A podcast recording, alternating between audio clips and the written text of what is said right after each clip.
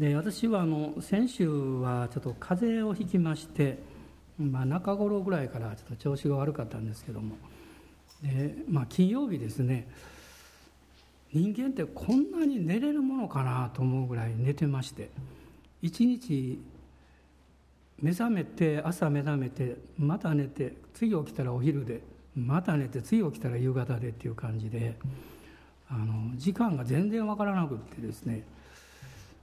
あの、まあ、それで終わったわけじゃないんですけど、まあ、ちょうど金曜日が、えー、幸い、えー、あの何もプログラムもなかったんですね選手は。でそれであの、まあ、そういう休む時間が取れたんですけどあの寝たというよりも多分他から見ればですね、まあ、例えば家内がこう様子見たらこの人死んでるように寝てるなと思ったんじゃないかなと思うんですね。あのまあ、それぐらいですね、まあ、深くあの眠れました。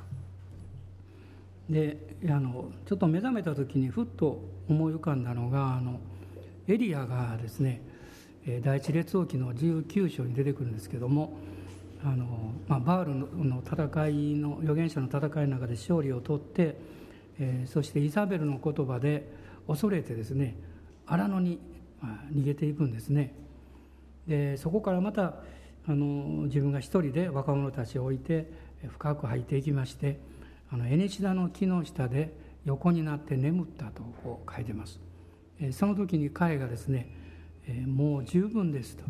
主よ私の命を取ってくださいとこう言うわけですね。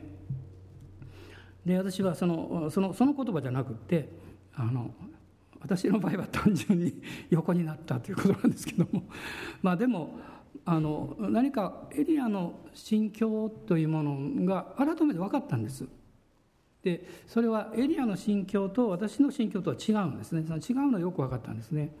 おそらくエリアの心境はですねあのバールとの激しい戦いを通して自分の使命はもう終わったんだと感じたんじゃないかなと思いますだからまあ弱くってもそれでいいともうそのままされた方がいいんだというふうに感じたように思うんですねで私はまだですね私の使命が終わったと思っておりません。これからやらなきゃいけないと思ってまして。だからここで死ぬわけにいかんわなみたいなところがありましてですね。あの本当に主を癒してくださいっていう気持ちであの一日中休んでいたんですけど、まあ、声もあまり出なくってえー、でもまあ昨日、朝幸い集会がありましたので、え、集会に出れば、声も出るだろうということであの集会に行きましたらあの随分声が出るようになりました。で昨日はまあ多分6割から7割ぐらいでメッセージを聞かれた方も非常に聞き苦しかったと思うんですけど、まあ、今日は今8割ぐらいでしょうかね。まだあの完全じゃないんですけどももともと変わった声してますので あのテープで聞かれると分からないと思いますけどね、まあ、でもあの少し張りがないんです、はい。えー、その分声にも油注ぎがあるように祈っていただければなと思います。で今日も実は今まで2回の続きのメッセージをしたいと思っています。この欺きの霊に立ち向かえということです。で最近私が感じるのはですね1回しかメッセージする予定じゃなかったのに2回3回時には5回ぐらいまでこう述べる場合があるんですね。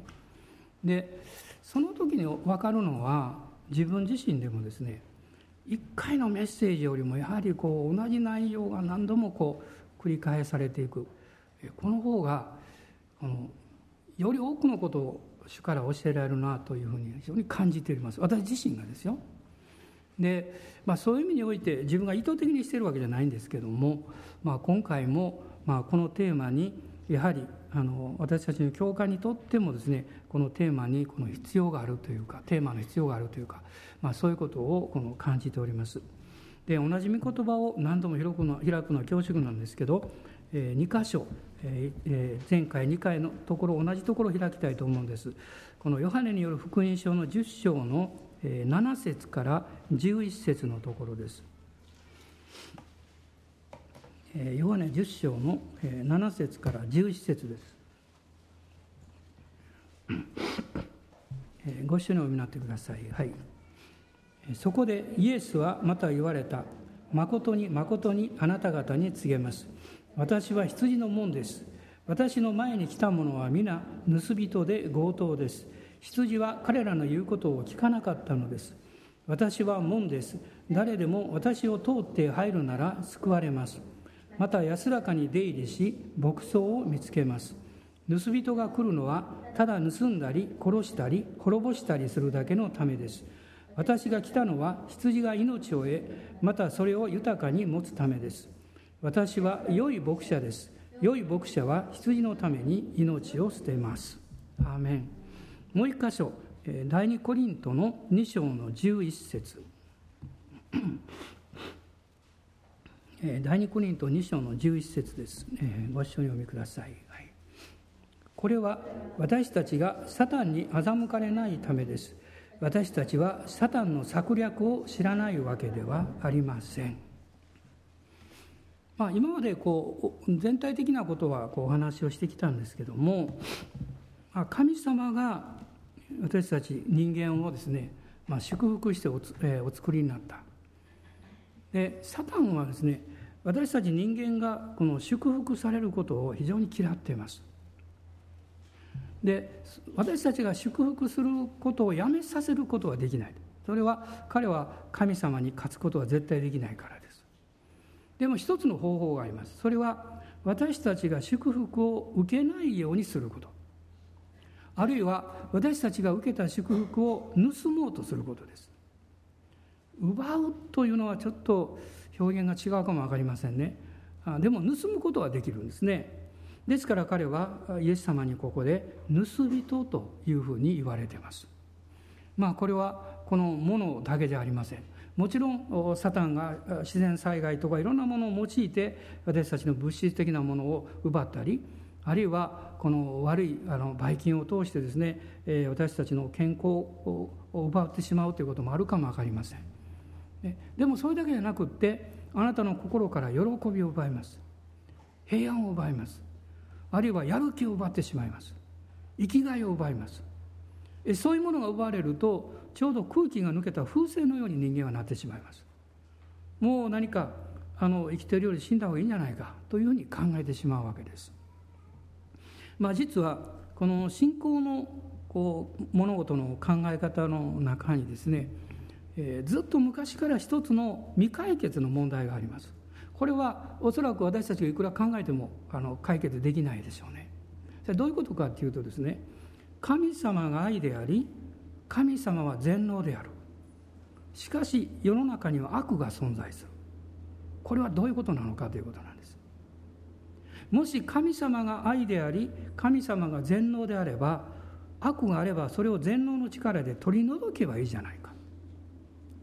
ででもそうなさらないのはなぜなのか。あるいは神様が善であり神様が全能であればどうしてその対立するような悪が存在し得るのかその起源はどこにあるのかという問題なんです実はこのテーマはですねこのクリスチャン信仰の初期からずっと今日まであるんです。まあ、この問題を、えー、まあ18世紀にこのことが特に話題になったようなんですけれどももうその以前からそういう問題があります。まあ、このテーマについて、えー、真偽論というふうに表現します。神の義と書くんですねを論じ神の義を論じるということなんです。あるいはこの弁心論と言います。でもこの問題というのは私たちの理屈で考えるとどうしても腑に落ちないわけですある人たちはですねそのことが納得できないから私は神様の、存在を信じても神様が愛であることを受け入れられないとか神様がどっかに、まあ、神様おられないというふうにはっきり言う人もおりますしあるいはいたとしても人間社会には関係ないんだという考え方もしますまあ、これを理屈で解決するために人はさまざまな理論を打ち立ててきたわけですね。まあ、一つの考え方がこの善悪二元論説という考え方があります。まあ、それはあの、えー、ペルシャのこのゾロアスタ教とかですねそれから、えーえーと、マニ教もそうですしえグノーシスもそういう考え方があります。つまりこのもともとこの善と悪あるいは生と死神と悪というものが対立的に存在していてずっとそれが今も対立が続いているんだという考え方ですもしそうであれば神は全能ではないことになりますででももしこの悪がこの世の中に存在し続けるのであれば神が、創造されたこの全世界を創造なさったその創造というものは、良いものではなかったんではないかということになります。まあ、非常に難しい問題なんですね。でも私たちがそれをどういうふうに理解しようとですねどういうふうに受け取ろうと、2つのことは事実だと私は信じています。それは神様は愛であることは変わらないということです。そして悪は確かに存在するけれどもこの悪はいつまでも続くものではない。神様はその永遠の裁きというものをきちんと備えていらっしゃる。これは黙示録の20章の中に出てくるわけですけれどもそのことが聖書に明確に記されています。しかし現実の生活の中においてですねそれをどう受け止めていいんだろうという苦しみや戦いというものはこれは理屈で考えてなくなるものではないと思います。信玄の14章を開いていただきたいんですが信玄の14章の 10, 10節。信玄の14章の10節です。986ページになりますが、えー、ご一緒にお読みください。はい、心がその人自身の苦しみを知っている。その喜びにも他のものは預からない。ある人々はおっしゃるでしょうね。私の心の苦しみをあなたは理解できるんですか？私が今どんなに大変なということをあなたはどれほど理解できるんですか？もしですね誰かが私のところに来てそう尋ねたとしたらあるいは質問したとしたら私は申し訳ありません。十分には理解できないですと言うしかありません。でもこういうふうに言うことができます。神様は理解できますよ。そうするとその人言うでしょうね。神様がもし理解しておられるのであればどうしてその苦しみが私の中にずっと未解決のままで続くんでしょうか？この問いかけをこのまっすぐに投げかけた人物そしてそのことが詳しく書かれているのが聖書なんです。聖書は本当に正直な書物だと思います。神様のことだけじゃなくって人間の痛みや悲しみや苦しみもそのまま書かれています。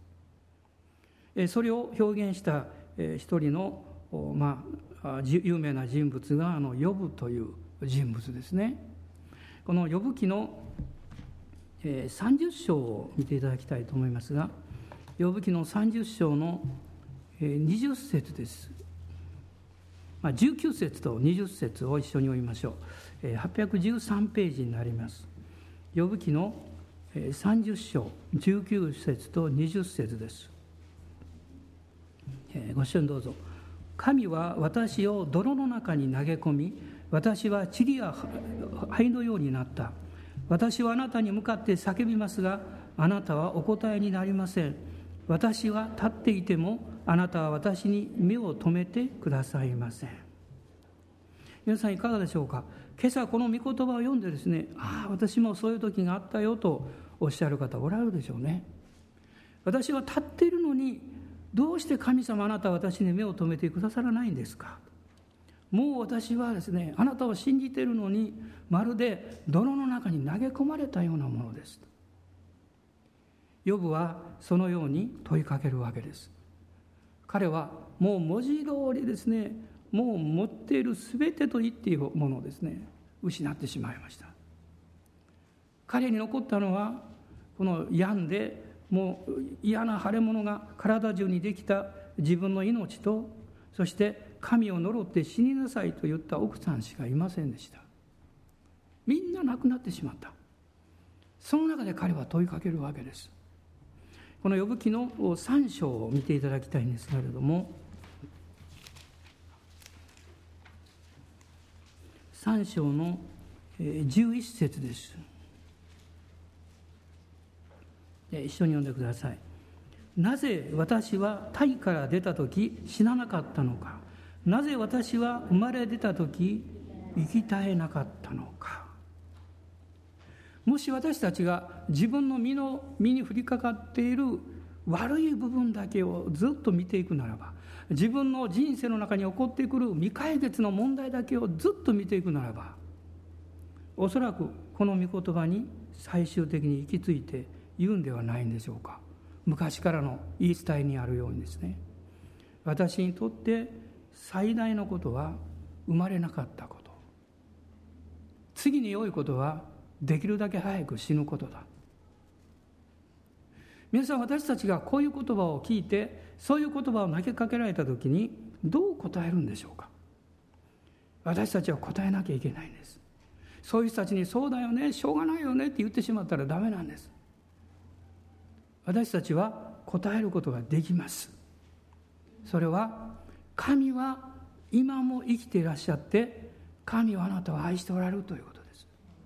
たとえその人がいや愛しておられるんだったらどうして私の人生に私の身にこんな嫌なことがまだ未解決で残れ残るんですかとおっしゃったとしてもそう言われたとしても私たちは言わなきゃいけません。いや神様は生きていらっしゃってあなたを愛していらっしゃる。あなたを必ず必ずですねあなたの人生を幸せにしてくださる。そう私たちは信仰を持って確信を持って告白しなきゃいけません。アーメンでしょうか？私は一度だけ、えー、よく似た質問をされました。そしてこうその人に言いました。私には理解できない。私には解決できない。でも一つのことができるんですと言いました。それはその解決ができあなたに理解をしてくださることのできるお方に一緒に祈りましょうと言いました。そして一緒に祈りました。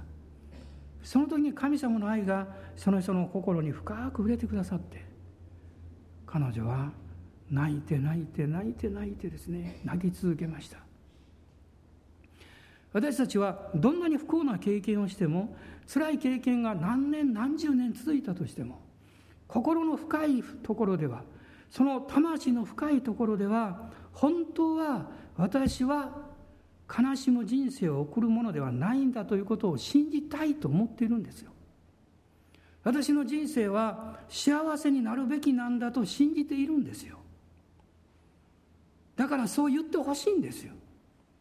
現実を見ればそういうふうに誰も言ってくれないんですしかし私たちはイエス様を信じてそういうことができます。イエス様がおっしゃったからです。私が来たのはあなた方をにに豊かな人生を与えるためだ。かつ豊かに与えるもっと豊かに与えるためだ。あなたの人生を幸いにするためだとイエス様もおっしゃったんですよ。もう一度このヨハネによる福音書の10章を見ていただきたいんです。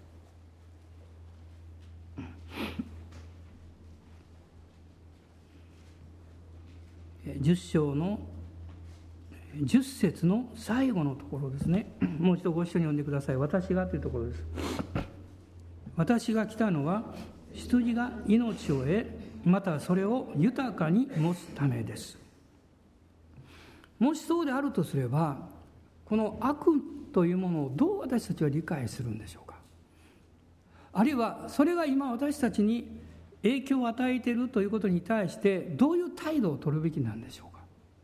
聖書はそのことを語っています。聖書を信じない人はそんなことは信じられないと言うでしょう。でも私たちはそこにしか答えがないことを知っています。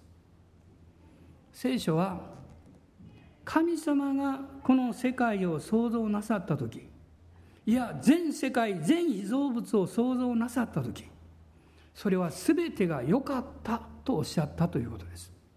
創世紀の一章の10、えー、ごめんなさい最後のところですね。31節です。31節を読んでいただきたいんです。えー、ご一緒にどうぞ。そのようにして神はお作りになったすべてのものをご覧になった。見よそれは非常に良かった。こうして夕があり朝があった。第六日。神がすべてをお作りになった。そしてまあ、良かったという言葉は何度も出てくるんですけれどもこの最後に31節に「それは非常に良かった」とおっしゃいました。ここで一つのこう私たちは理解をしなきゃいけないことになります。つまり聖書を見ていくと人間が堕落します。罪を犯します。そして罪がこの人生の中にそして世界の被造物の中に入ってきます。その前に天使が堕落します。天使のリーダーであったルシファーというこの存在が堕落してそして悪魔になります。おそらく彼に引き連れられていった天使の軍勢は約3分の1近いのではないかという考えもあります。もちろんはっきり書いてるわけじゃないんですけど。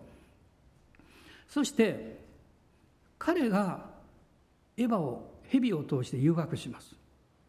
とするとですねこの一章の31節神が作られた全てのものは非常に良かったということとそれをどういうふうに考えるんでしょうか。一つの考えしか生まれてこないんです。つまり天地創造の後でこの天使がですね堕落したということです。そうでなければ神は非常に作られたものは非常に良かった。しかし一つ例外は横にあるんだよ。ということを付け加えなきゃいけません。そして天使が堕落して悪魔になりそして諸々の天使たちが彼に従っていきそして彼が神様から祝福をこれからまさに受けようとしているこのアダムとエヴァを妬んで蛇を通して彼らを誘惑して彼らから祝福を受ける権利を奪ったということです。こういうふうに考えるならばもっと明確になることがあります。それは神が悪を作られたのではないということ。そしてサタンという悪魔の存在は今日もあるんだということ。そしてこの悪魔が人間を最初のアダムとエヴァを誘惑しただけではなくって今日も誘惑し続けているということ。特に神の子たちに対してです。それはイエス・キリストの十字架の贖いを通して神の祝福を受ける者に信じる者が回復させられたからです。神の子とされたからです。ですから彼はもう最高に妬んでクリスチャンたちを攻撃します。祝福を受けないために私たちにあらゆる方法を持ってやってくるわけです。しかし現実の生活の中でクリスチャンもいろんな嫌な経験辛い経験ということをしていくわけです。何か悪いことが起こったのは原因があるからだ。だから罪が裁かれなきゃいけないんだという考え方に当てはまらない事態がたくさん起こっています。良い人も苦しい経験をします。正しい人も大きな被害を受けます。で良い人も悪い人も同じような悲しみを経験します。それではあまりにも不公平じゃないかということになります。しかし私たちには明確な事実があります。終わりの日に神が全てを裁かれるという事実です。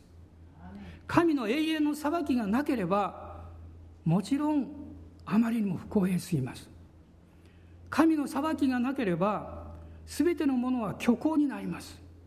私たちが正しいふりをして生きるということほど虚しいことはありならあありえないからですよ。そんなことはする必要もないんですよ。しかし聖書ははっきり言ってるんです。必ず永遠の裁きがある。ヘブル人への手紙の10章を見ていただきたいんです。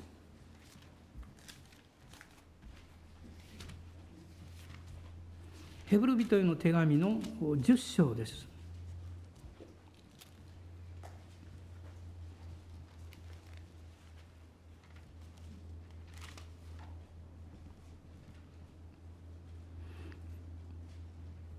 まず10章のですね23節を一緒に読んでいただきたいと思います。23節。はい。約束された方は真実な方ですから私たちは動揺しないでしっかりと希望を告白しようではありませんか。神様はこの真実な方だ。だから約束された方の真実を信頼しなきゃいけない。そして、えー、少し前に戻りまして9章の26節と26節から28節です。ご一緒にどうぞ。もしそうでなかったら世の初めから幾度も苦難を受けなければならなかったでしょう。しかしキリストはただ一度今の世の終わりにご自身を生贄として罪を取り除くために来られたのです。そして人間には一度死ぬことと死後に裁きを受けることが定まっているようにキリストも多くの人の罪を負うために一度ご自身を捧げられましたが二度目は罪を負うためではなく彼を待ち望んでいる人々の救いのために来られるのです。ここにその神様が明確に約束されている一つのことは人間は一度死ぬことと死後に裁きを受けることが定まっているということです。この点は決して私たちが曖昧にできないんです。そして黙示録ではその様子が描かれているわけです。黙示録のまず20章を見ていただきたいんですが20章の10節からです。10節から15節まで。ご視聴どうぞ。そして彼らを惑わした悪魔は火と硫黄との池に投げ込まれた。そこは獣も偽預言者もいるところで彼らは永遠に昼も夜も苦しみを受ける。また私は大きな白い御座とそこに着座しておられる方を見た。地も天もその見前から逃げ去って跡形もなくなった。また私は死んだ人々が大きいものも小さいものも御座の前に立っているのを見た。そして数々の書物が開かれた。また別の一つの書物も開かれたがそれは命の書であった。死んだ人々はこれらの書物に書き記されているところに従って自分の行いに応じて裁かれた。海はその中にいる死者を出し死もハデスもその中にいる死者を出した。そして人々はおのおの自分の行いに応じて裁かれた。それから死とハデスとは火の池に投げ込まれた。これが第二の死である。命の書に名の記されていない者は皆この火の池に投げ込まれた、私はあの教会に行く前ですね、まあ、高校生でしたけども天国とか地獄とか別に信じていたわけじゃないんですね。でもなんとなくですねその自分の存在というものを考えた時にもし私の人生に目的があるとすればそれは決して死で終わるものであってはならないはずだと思ったんです。もし死んで全てがなくなって終わるんだったら生きてる目的そのものも虚しいことになります。とするとですね死んだ後どうなるのかということを考えた時にその、えー、自分の存在が価値ある場所というんですか自分にとって納得のいける場所にいないのであればそれもまた虚しいわけです。そうでしょ？死んだら全てが終わりで何もかがなくなるんだったらこの人生の目的ってもちろん生きてるだけの目的なんですと明確にできればそれでいいんですけどそんなふうに私の魂はできませんでした。ですから天国とか地獄とか言われてもピンときませんでしたけどでも聖書からメッセージを聞いた時にそのことが語られた時にもしそうだとしたら私の心がなんとなくぼーっとこう感じているものはそのことかもしれないと思いました。そしてイエス様を救い主として信じた瞬間にですね一番願ったことは命の書に自分の名が明確に記されなきゃいけないはずだと思ったんです。このことは明確にしなきゃいけないって。もちろんこれは私がするわけじゃありませんよ。そしてイエス様を信じた瞬間に神様がそれをしてくださるんですけどでも私がそれを確認したいと思いました。そのためにできるだけ早く洗礼を受けようと思ったんです。実はこの初代教会にとってはですねイエス様を信じるということと洗礼を受けることはほぼ同じでした。信じたらすぐ洗礼を受けました。その理由はここにあると思います。でも今日私たちは少し時間を置いてますけどももちろんあなたが洗礼を受ける前もイエス様を信じたならば命の書にその瞬間に名が記されるんですよ。しかし洗礼は私たちに新しい領域に入ってる新しい神の家族に入ってるという一つの保証を与えてくれます。目に見えないこれは領域の保証です。ですから、えー、使徒行伝の2章の28節の中にはイエス様を信じるということと聖霊を賜物として受けるということがそして洗礼を受けるということが一緒に語られています。それはそこに重要な意味があるからです。そしてこのイエス様を信じて永遠の命を持っている私たちがなおもこの地上の中を歩いていくそのプロセスにおいて私たちが命の書に名が記されているものであるということを保証されて歩んでいく道がないのかということです。あまりにも世の中の誘惑や戦いが強いからです。また、えー、自然災害とかそういうものが起こりますとクリスチャンであってもなくても同じように被害を被るわけです。もちろんそこに差が起こる場合もあるかもしれません。しかしこの全体的に言えばですね同じようなことが起こります。その時私たちは叫ぶわけですよ。神様どういうこれは、えー、意味があるんでしょうかというわけです、まあ、1978年にあのホノルルに行きました時に、え、その何年か前にですねカナリア諸島の空港で、えー、パンナムとえっ、ー、とえー、オランダ航空だったか？があの空港でこう霧の中でこう衝突したんですね。で数百人があの亡くなった大事故が起こりました。でその時に、まあ、生還された何かは助かったんですけどそのお一人の方がですねクリスチャンの方でで彼があの証に来ていたんです。で私はその証しに非常に感動を覚えました。まあ、その中から私があ私もこれからそうしようと思ったことがあのあったぐらいなんですね。彼はこういう証しをしました。彼のお母さんはものすごく熱心なクリスチャンだったそうです。イエス様を愛する人でした。お父さんはもうすでに天に帰っておられたんです。彼はあのある、えー、有名なビジネスの会社に勤めていましてある日ですね彼の同僚が出張しなきゃいけないのにその同僚が都合が悪くなってですね彼が代わりに出張しなきゃいけなくなった。で実はそのためにその飛行機に乗ることになったんです。ところがお母さんは一つのことをいつも決めてたんです。もう彼はもう、えー、成人した男性ですけどもその、えー、彼が家を出る前にですね必ず安守して祈るんです。安守して祈るんです。でその祈った時にお母さんがですねその日に限って初めてポロポロポロポロ涙を流し始めたそうです。彼はびっくりしたそうです。お父さんが亡くなった時もこんなに泣かなかった。別に愛してなかったって意味じゃなくてですね。そういう意味じゃないと思うんですけどでもそんなに強いお母さんがこんな涙を流すはずがない。でお母さん言ったそうです。私はなぜかわからないけれども今回のあなたの仕事には何か起こるに違いない。ってでも神様が必ずあなたを守ってくださる。信じていきなさい。彼はその信仰を持ってその飛行機に乗ったんですそしてその事故に遭遇したんですね。結果的にですねこの彼の前後の人が皆亡くなったんです。でこの火に包まれたんだそうです。ところが奇跡が起こりまして彼の席がですねそのまま外に飛び出したんだそうです。その真っ白のスーツを着ていた彼はこのもうこう汚れがあるだけなんですがそのまま燃え盛る飛行機からですねこう走って出てきたんです。でその写真をがですね実はあの有名な雑誌に載ったんですね。で彼はでその後自分のことを考えたそうです。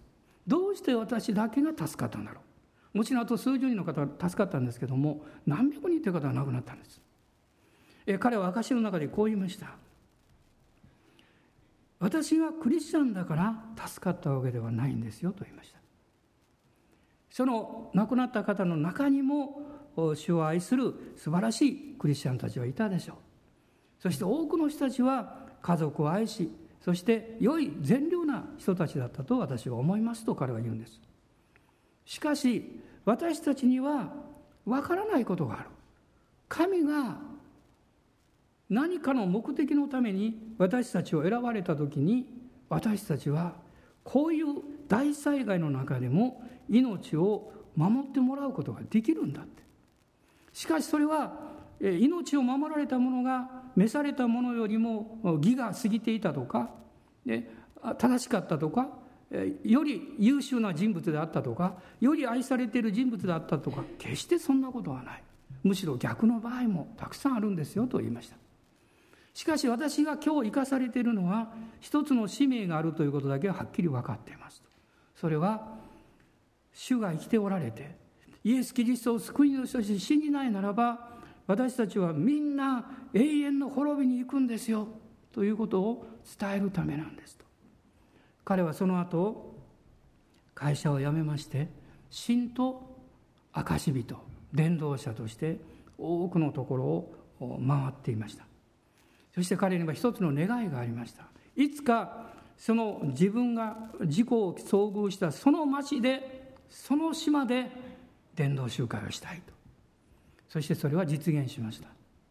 多くの人々が集まってきたそうです。そしてたくさんの人たちがイエス様を信じて救われたんだそうです。今日あなたがいくら健康であっても万全の備えができていても死は必ずやってきます。死が問題ではないんです私たちにとっては。死の後が問題なんです。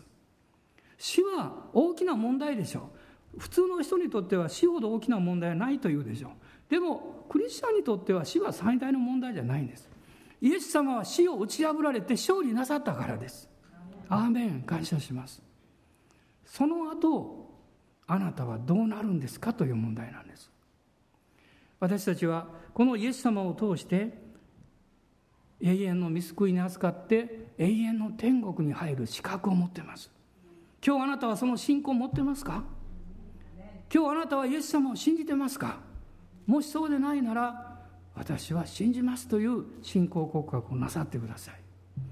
でもあなたの理性はあるいはあなたの前の声はまだ叫ぶでしょう。でも神がおられるのにどうしてこんな不条理なことがあるんだと。もしこんないい神がおられるんだとしたらどうして私の愛する家族をあんなふうにして先に召されたんだ取り除かれたんだとあるいはこんな辛いことが私の身に起こるようなことが神は許されたのか。分かりません。分からないんです。私たちには。でも神は知っていらっしゃるんです。それはあなたの責任ではないんです。あなたの責任でないことをあなたが全て理解できる必要はないんです。皆さんここは大事な点だと思います。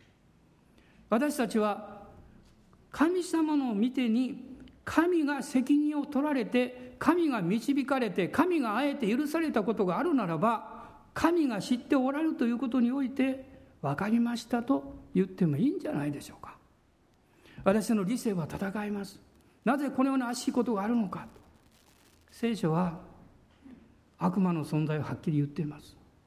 そしてアダムとエバがその罪によって罪が入り込んで堕落したことも語っています。その神様の守りの方法を彼らがですね無視したためにそれが起こったということを聖書は教えています。つまり彼らが神様の御言葉にしっかりと立たなかったから神様の御言葉にそのまましっかり信頼しなかったからです。もう一度、第二コリントを見ていただきたいんです。第二コリントの2章の9節ににあごめんなさい11節に書かれておりました。サタンに欺かれないためです。サタンの策略を知らないわけではありません。彼は策略を使うんですよ皆さん。あなたの何か生活にいろんな策略を持ってやってくるんです。私は攻撃を受けた時にいつも感じます。先週もそれを感じておりました。もちろん、え、自分の弱さやあるいは不可抗力もあるんだと思います。全てが風邪をひいたからこれは悪魔の攻撃だということはできないかもしれません。しかしそういうことの弱さを通して彼が働いてくることは事実なんです。ね、どういうふうに働きかけてくるんでしょう？私たちの神に対する希望と信仰を低くしようとするんです。神様が守ってくださっていないんじゃないかというふうに語りかけようとするんです。こういう状態であればこの後やってくるいろんな責任をあなたはどう対処するつもりなのかと訴えてくるわけですさまざまな形でこの疑心暗鬼をもたらします。不安を与えようとします。恐れを与えようとします。私はどうしたらいいんでしょうか。聖書はちゃんと語ってくれてます。私のうちにおられる方は、ね、聖書はこう書いてますね。あなた方のうちにおられる方はこの世のものよりも強いからであると書いてます。アーメン。感謝します。私たちクリスチャンのうちにおられるイエス様は聖霊様は世のこの世の君よりもこの世の王であると訓練している偽王よりもはるかに力強いということです。そうであるならば黙示録の5章の12節にあるように私たちはイエス様の皆と知識によって立ち向かうことです。ただこの膝小僧を抱えてですね攻撃を受け受けあの受け止めて忍耐しているだけではダメです。私は立ち上がってイエス・キリストの皆によって命ずる。悪しき者を立ち去れと命ずる必要があります。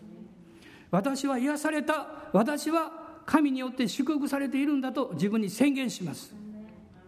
全ての攻撃に対して退けと命じます。このことをしないならば私たちはただ単にこう耐えなきゃいけないんです。何度も何度もその経験をしますと少しずつ賢くなってきます。そしてその方法を身につけるようになります。神様の恵みの中に自分を置くということです。心配しないことです。皆さん病気になって休んでる時に心配なんかしたらダメですよ。助かったと思ったらいいんです、ね、その心配から解放されましたから、ね、今は休みの時。今は恵みの時だと。こう考えたらいいんです。これをノアの心境と言います、ね、ノアというのは実は安息って意味なんです。安息。だから私たちがいろんな事情で動けなくなるもう弱くされる。その時にああノアの時だと覚えてください。そしてこの中で安息するんです。そして神様に感謝するんです。主よ一切の責任から今この瞬間私を自由にしてくださって感謝します。安心して寝ます。安心して休みます。責任は全てあなたのものです。あなたのものです、そうするならば私たちは決してサタンの策略に騙されることはないんです。私は理屈を言ってるんじゃないです。私は実践を言ってるんです。そうしなさいと。そう実践してくださいと言ってるんです。そうすれば経験します。そうすれば後で分かります。神様はなすべきこともやるべきことも全てを全てを万事を益にして導いてくださいます。ここに神の全能の力があるんですよ。神様の素晴らしさがあるんですよ。神様に信頼しなくって神を疑ってどうして神様の最善を見ることができるんでしょうか。このお方を信頼してこのお方に賛美を捧げる時に敵が私たちの足や手を打ったとしても私たちの心を心の中から信仰を奪うことはできない。希望を奪うことはできない。むしろその信仰と希望と愛は大勝利を与えてくれます。ロマ書の8章の最後のところを一緒に読みたいんです。一つだけ今悩みが起こってきました。今日終わるつもりが終われなくなりまして 今日語ろうと思ってたメッセージが次回に持ち越しになりました、えー、でも感謝です。この8章の、えー、35節、えー、そうですね35節から最後まで一緒に、え、読みたいと思います、えー、この御言葉は皆さん今日は立ち上がって一緒に読みましょう。どうぞご起立ください。信仰を持ってもう自分が主人公であると。私のための御言葉だと信じて35節から一緒に読みましょう。そしてこの御言葉を読み終わった後で一緒に主を賛美しましょう。私たちをキリストの愛から引き離すのは誰ですか？観難ですか？苦しみですか？迫害ですか？飢えですか？裸ですか？危険ですか？剣ですか？あなたのために私たちは一日中死に定められている。私たちはほふられる羊とみなされたと書いてある通りです。しかし私たちは私たちを愛してくださった方によってこれら全てのことの中にあっても圧倒的な勝利者となるのです。アーメン。私はこう確信しています。死も命も見つかりも権威あるものも今あるものも後に来るものも力あるものも高さも深さもその他のどんな被造物も私たちの主キリストイエスにある神の愛から私たちを引き離すことはできません。アーメン。ハレルヤアーメン。ハレルヤ一緒に主を賛美しましょう。アーメン。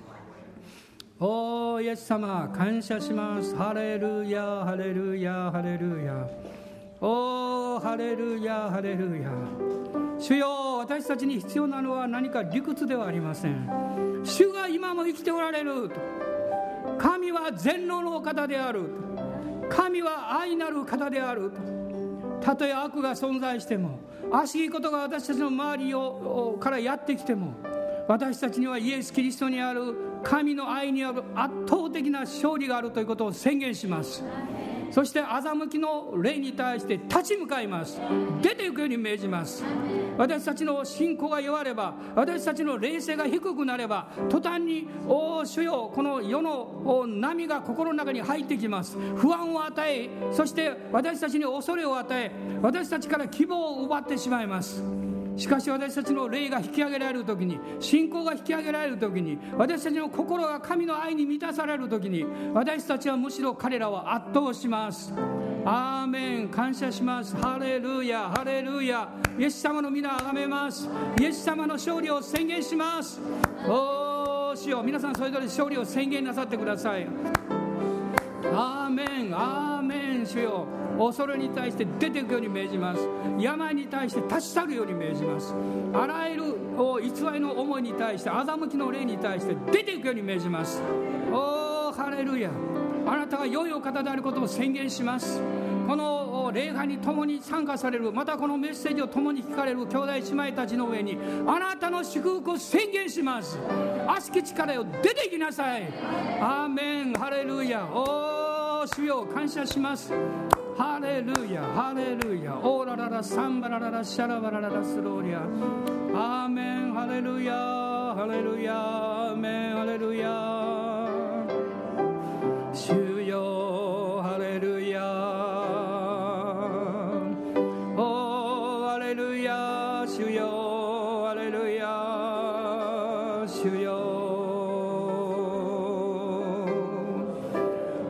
の賛美の中でイエス様を信じる決心がまだできていなかった方おられたらこのメッセージを聞かれる全ての人にお伝えします。イエス様をまだ信じていない方おられたら今信じましょう。今イエス様救い主としてあなたを受け入れますと告白してください。イエス様信じますと祈ってください。アーメン。ハレルヤ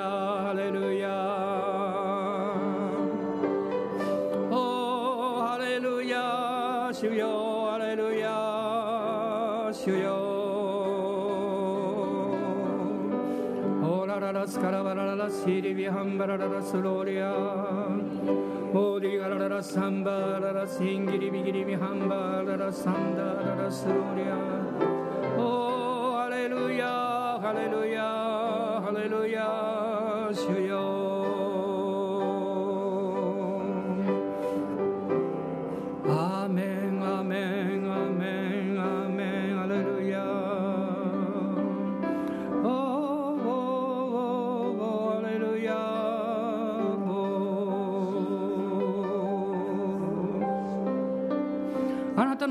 から嘆きや悲しみを取り除きましょう。それはもうすでに終わったと聖書は宣言しています。ハレルヤ感謝します。あなたはこの週も祝福されて生きるんです。この週も神様の恵みを信頼して生きるんです。他の人も幸せにするんです。他の人にも元気を与えるんです。あなたが神様から恵みを受けるからです。アーメン。ハレルヤ感謝します。おーハレルヤ。ハレルヤイエス様感謝します。オーラがサンバラララスロール。今異言で祈ってください。あなたの深いところから溢れる異言で祈ってください。オーラがサバガラララシンガラララシャラバラララスロール。オーラララシーリビハンバラララサンダララサラララスローリアもうマイナスの言葉や否定的な言葉はどこに行っても語ってくれます。世の中に出ればそんな言葉は満ちています。もうそんな言葉はもう飽き飽きしています。私たちを幸せにする言葉はどこにあるんですか？聖書にしかないんです。だから私たちは聖書の言葉を語ります。イエス様しかそのことをおっしゃってくださらないんです。だからイエス様の言葉を語ります。アーメン。ハレルヤ。バカと言われようが。おお愚かだと言われようが。そんなことは馬鹿げてるとそんなことはあもう迷信だと。あるいはそんなことはおとぎ話だという人が言うかも分かりません。しかし信じてる人の幸いを彼らは知らないんです。おおハレルヤ。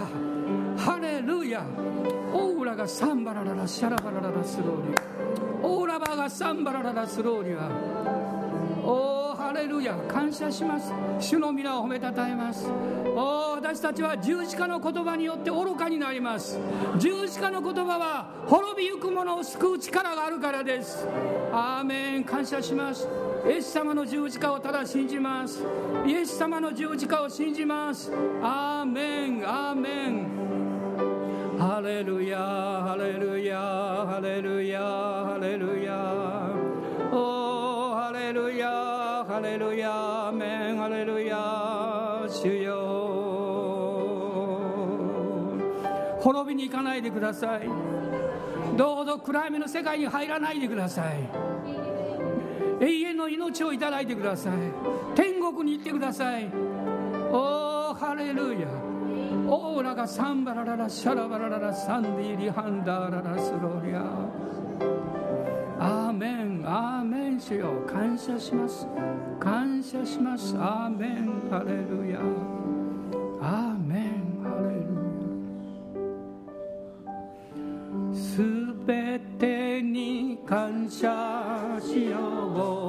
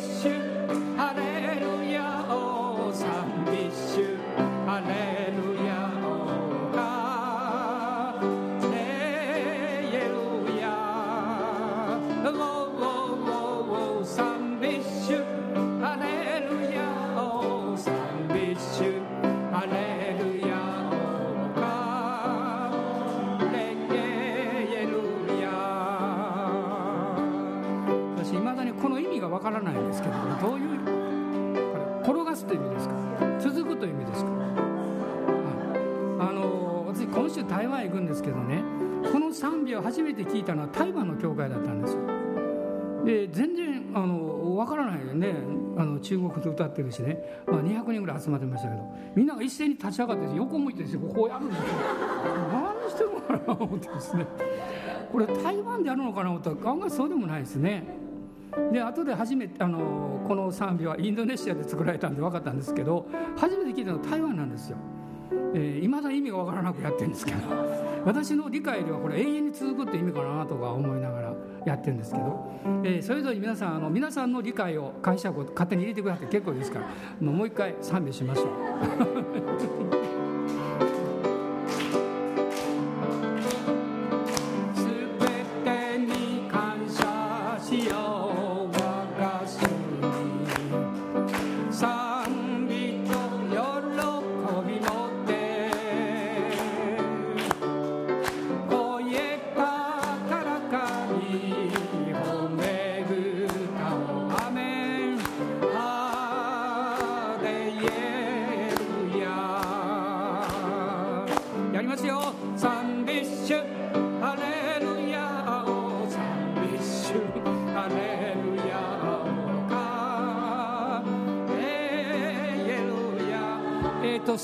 少しバカになってくださいね。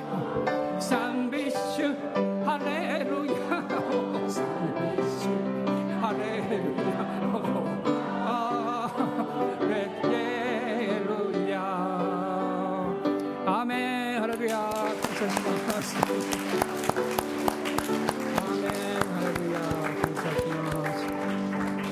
私たちの主イエス・キリストの恵み父なる神のご愛精霊の親しき御交わりが私たち一同と共にこの新しい週も一人一人の上にあなたの変わらない恵みが常しえまで豊かにありますように。アーメン